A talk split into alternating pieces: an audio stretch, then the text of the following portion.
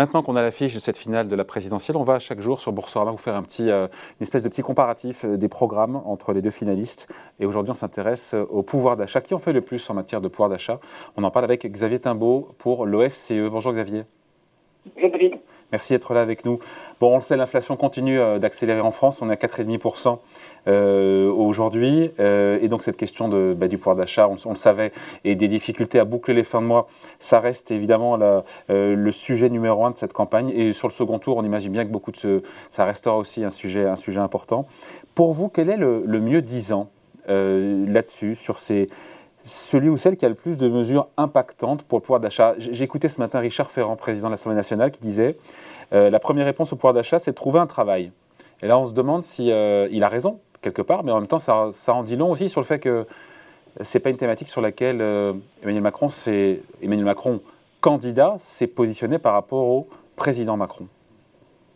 Oui, vous avez raison. C'est pas, enfin, peut-être qu'il ne faut pas voir ça en termes de mieux disant, mais en termes de plus disant. Et puis euh, bien distinguer euh, ceux qui ont ceux des deux candidats qui ont des mesures qui ont un impact euh, qui voit qui peut jouer tout de suite et qui est très circonstanciel et conjoncturel. Et puis ceux qui sont peut-être dans une perspective un peu plus longue. il a raison, je vous coupe deux secondes parce qu'on voit Richard Ferrand là derrière moi. Il a raison ou pas Richard Ferrand quand il dit quelque part la première réponse au pouvoir d'achat c'est de trouver un travail? La première réponse, peut-être pas, mais en tout cas, c'est une réponse importante. Euh, et c'est sûr que dans l'évolution du pouvoir d'achat en France, euh, euh, au cours du quinquennat d'Emmanuel Macron, le fait que le chômage ait baissé, c'est un élément très important pour faire du, revenu pour les ménages, du salaire. parce que quand on retrouve un emploi, oui, il y a une augmentation de salaire, on recharge les droits à chômage, et donc pour les jeunes qui rentrent sur le marché du travail, c'est évidemment absolument essentiel. Donc oui, c'est un élément important.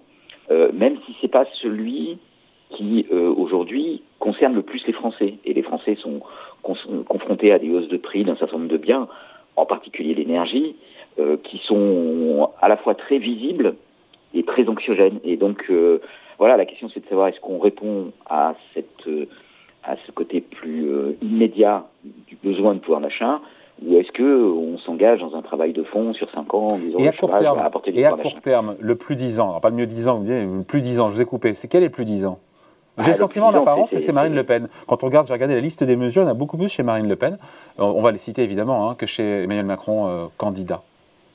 Oui, il y a plus de mesures chez Marine Le Pen, il y a plus de mesures avec un impact euh, immédiat, en particulier sur, sur le prix de l'énergie, avec des mesures immédiates, et puis un plan de de re-régulation des prix de l'énergie, euh, avec euh, toujours un, message un peu sous-jacent qui est euh, d'abord une grande méfiance par rapport au marché, et puis aussi l'idée de sortir quand même du cadre européen et, des dommages éventuels qu'il aurait pu faire sur les prix de l'énergie. Il y a aussi une mesure de baisse des, de, de, la TVA sur les, les, produits de première nécessité. Et donc ça, c'est deux exemples de mesures qui ont un impact assez rapide. c'est estimé à à plus de à plus de 15 milliards d'euros euh, assez rapide sur les sur le pouvoir d'achat des ménages. Enfin, c'est même c'est même très très important parce que 15 milliards d'euros c'est une c'est une somme considérable. Le gouvernement en a mis 30 quand même depuis 6 mois sur les mesures euh, d'aide encore une fois aux Français en matière d'énergie. Hein. Voilà, ça c'est vrai et ça et de ce côté-là effectivement euh, Emmanuel Macron n'est pas est resté en reste. Euh, il, a mis en place un bouclier tarifaire avec une négociation sur le prix de l'électricité, un gel du prix du gaz, euh, avec une, prime euh, euh, sur une, une, ristourne à la pompe sur le prix de l'essence. donc tout ça, c'est des mesures effectivement qui ont, qui ont joué, qui ont coûté très cher, qui indiquent à quel point d'ailleurs ces mesures directes sur le pouvoir d'achat, sur les prix de l'énergie, sont des mesures extrêmement coûteuses et donc qui ont coûté 30 milliards. Alors la différence avec Marine Le Pen, c'est que Marine Le Pen, ça serait des mesures qui coûteraient autour de 15 milliards par an. Donc c'est tous les ans, ça s'accumule alors que le bouclier tarifaire, il est censé euh, retomber euh, assez rapidement une fois que les prix d'énergie sont, sont revenus à la normale, ou en tout cas au mois de juillet, euh, quand, quand la plupart des dispositifs vont s'arrêter. Donc elle en fait plus. Au final, on a dit baisse de la TVA sur l'énergie, euh, aussi sur les biens de première nécessité. Instituer une part fiscale, ça c'est pour Marine Le Pen, complète dès le deuxième enfant. Baisser les cotisations patronales pour permettre aux entreprises d'augmenter les salaires de 10%. Suppression de la redevance télé qu'on retrouve d'ailleurs euh, chez Emmanuel Macron. Pas d'impôt sur le revenu pour les moins de 30 ans et renationaliser les autoroutes pour faire baisser de 15% les péages. C'est les grosses mesures, celles que je notais, peut-être qu'il y en a d'autres. Donc elle en fait plus alors bah, Si on additionne tout ça, oui, elle en fait plus. En tout cas, elle en fait plus dans son programme. Voilà, c'est un programme qui, vise à tirer le chaland en quelque sorte, et donc qui met en, avant des mesures avec un effet immédiat, des mesures qui sont très compréhensibles et très simples pour pour les électeurs potentiels, et, donc qui sont effectivement pour les attirer. Le problème, c'est que bah, quand on additionne tout ça, ça fait beaucoup d'argent, et donc la question qui peut se poser, c'est bah, comment ça va fonctionner? C'est-à-dire, est-ce qu'il ne va pas y avoir à un moment donné euh, un, une espèce de, de, de, tournant de la rigueur euh, comparable à celui de François Mitterrand en, en 82-83 Ou alors à laisser filer les déficits. On sait que quand on laisse filer les déficits, quand la Banque Centrale Européenne n'est pas là pour acheter les titres de la dette publique française, ça, se termine par des hausses d'impôts. Hein. Voilà, ça peut se faire très mal et c'est terminé par des hausses d'impôts voire par une sortie de l'euro et donc une dépréciation. Oui, mais elle n'en veut pas.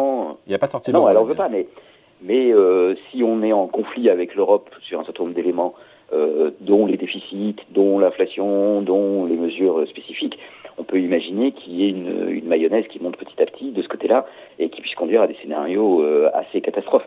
Euh, en tout cas, vous avez noté qu'il n'y avait pas pour le moment de fébrilité sur les, marchés financiers, mais on peut imaginer que euh, tout ça aura aussi des conséquences sur les marchés financiers et donc pourra remettre en cause l'équilibre budgétaire de, toutes ces mesures. Lesquels des deux, encore une fois, on voit bien que Marine Le Pen a fait plus de promesses sur le pouvoir d'achat qu'Emmanuel Macron, euh, elle en fait plus, mais quel est le, le, plus crédible des deux sur le pouvoir d'achat? Alors, il y a, y a l'angle de la crédibilité, on en a un petit peu parlé avec les aspects budgétaires. Oui. Euh, je dirais qu'il y a un angle sur la question des prix de l'énergie qui est, c'est pas très populaire de dire ça, mais il y a un angle de responsabilité. C'est-à-dire, euh, on, on, voit mal comment on peut rendre compatible la transition environnementale avec une baisse massive des taxes, euh, des prix de l'énergie. Euh, Mais on, on, priorise en disant que d'abord on, résout le problème des fins de mois avant les, euh, le problème de la fin du monde. Oui, d'accord, mais donc ça veut dire qu'en fait on s'occupe pas du problème de fin de monde et. et on le met entre parenthèses le temps d'aider ceux qui en ont besoin. Bah oui, là, mais là on le met en parenthèse pour, pour longtemps et on voit pas très bien dans le programme de Marine Le Pen à quel moment on va prendre des mesures euh, sur le prix de l'énergie. Par ailleurs, le prix de l'énergie dans, dans, les mesures qui sont proposées par Marine Le Pen, il n'y a absolument aucune différenciation entre euh, les ménages nécessiteux et les autres. Et donc, en fait, on, on va baisser le prix de l'essence pour celui qui a euh, un gros véhicule qui consomme beaucoup, euh, et ça sera la même chose pour celui qui euh, a besoin d'utiliser son véhicule pour se déplacer. Donc, a, il y a de ce point de vue-là aucune mesure qui vise à, à favoriser l'adaptation à, à la transition. Donc, euh, avant même la question de la crédibilité, c'est une question de hiérarchie et de responsabilité vis-à-vis du climat euh, qu'on peut mettre en qu'on peut mettre en doute dans le dans le programme de, de Marine Le Pen. En, ensuite, euh, en termes de crédibilité, disons qu'il y a, y a d'un côté des mesures euh, très directes, euh, sans trop se soucier des conséquences, qu'elles soient budgétaires ou économiques ou climatiques. Et puis de l'autre côté, bah, il y a l'idée que on va on va reposer sur la baisse du chômage fondamentalement par plus d'emplois, plus de salaires, de productivité euh, pour, euh, pour apporter du, du, revenu au ménage. Avec un petit, un petit risque politique, je dirais, qui est que quand les gens retrouvent du travail, ils ne sont pas forcément reconnaissants euh, au, au, président ou au candidat. Euh, et ils pensent qu'ils ont surtout retrouvé le travail grâce à eux, grâce à leur démarche et grâce à, aux ouais. efforts qu'ils ont, qu'ils ont. Ce qui est vrai. Euh, Ce qui est vrai aussi. C'est vrai. Alors que quand euh, on baisse les taxes sur l'essence, vous pouvez dire ah ben ça c'est le gouvernement qui a baissé les taxes. C'est pas c'est pas mes efforts qui sont récompensés ici. C'est vraiment la mesure qui avait été annoncée. Donc il y a il y a vous voyez ce, caractère plus plus séduisant du populisme, même si euh, on, peut quand même globalement souhaiter que les, taxes sur l'énergie restent relativement élevées et que le chômage euh, continue de baisser parce que c'est ces deux éléments peuvent rendre compatible en fait la fin du mois et la fin du monde. Ouais. C'est précisément. J'ai pas donné. Euh, ouais, Xavier, j'ai pas donné les, la liste encore une fois. Il a multiplié le président sortant les annonces en matière de pouvoir d'achat ces dernières semaines. Indexation des retraites sur l'inflation, retraite minimum à 1200 euros, triplement de la prime exceptionnelle, cette fameuse prime Macron qui pourrait monter jusqu'à 6000 euros, euh, suppression de la redevance télé. On a le sentiment comme que le président, enfin, euh, le candidat, enfin le président Macron a fait plus pour le pouvoir d'achat, je l'ai dit, hein, que, le, que, le, candidat Macron. Hein président Macron a fait plus pour pouvoir d'achat que. Oui, que le président Macron en exercice a fait plus pour pouvoir d'achat que ce qu'il y a dans son programme en tant que candidat. Oui, c'est vrai, parce que une des principales mesures par lesquelles le, le président Macron a fait du pouvoir d'achat, c'est par cette, par cette baisse du chômage, et que voilà, il ne peut pas s'engager non plus sur une baisse du chômage à venir, ou en tout cas pas plus que ça.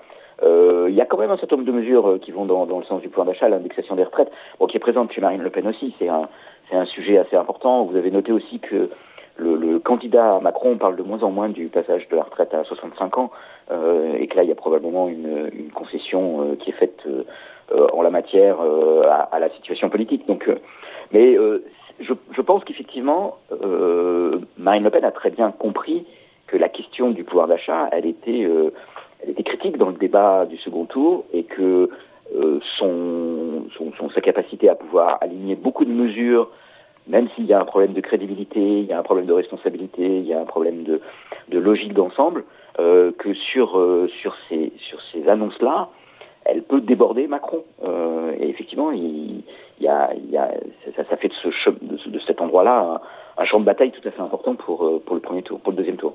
Allez, merci beaucoup. Explication signée Xavier Timbo, économiste et directeur principal de l'OFCE. Merci Xavier. Bonne journée. Merci David. Salut.